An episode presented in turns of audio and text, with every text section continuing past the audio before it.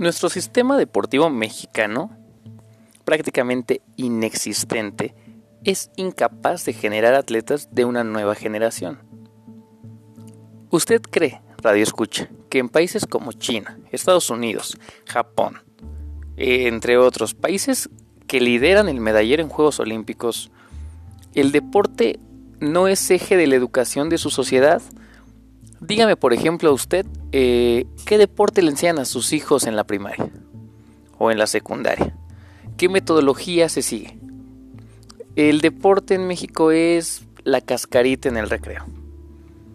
Ahora que estaba de moda lo de la reforma educativa eh, y que se generó tanto caos en nuestro país y tanto shock, yo le pido a usted que haga una reflexión. ¿Cuándo ha hablado algún secretario de Educación Pública de deporte? No lo consideran.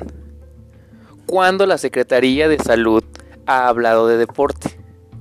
En un país, ojo, eh, donde tenemos un problema gravísimo de obesidad, número uno a nivel mundial. Y eso sin mencionar los problemas de diabetes e hipertensión. No lo consideran. El deporte en México no existe. Pero ahí le va algo todavía peor. Lo que sí existe es un presupuesto. Nada más 3 mil millones de pesos. Gástate 3 mil millones de pesos sin proyecto. Está padre, ¿no? Órale. Emocionante. Pues eso, eso pasa en México. No es fulano de tal.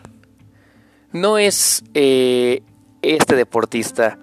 No es este equipo es este maldito sistema del deporte en México que no existe, es un juguete.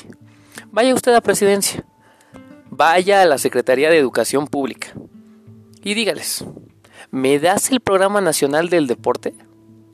Quiero ver el Programa Nacional del Deporte. ¿Saben qué? No existe. No son los atletas, no son los deportistas, no es mi equipo favorito es este sistema político mexicano que no funciona.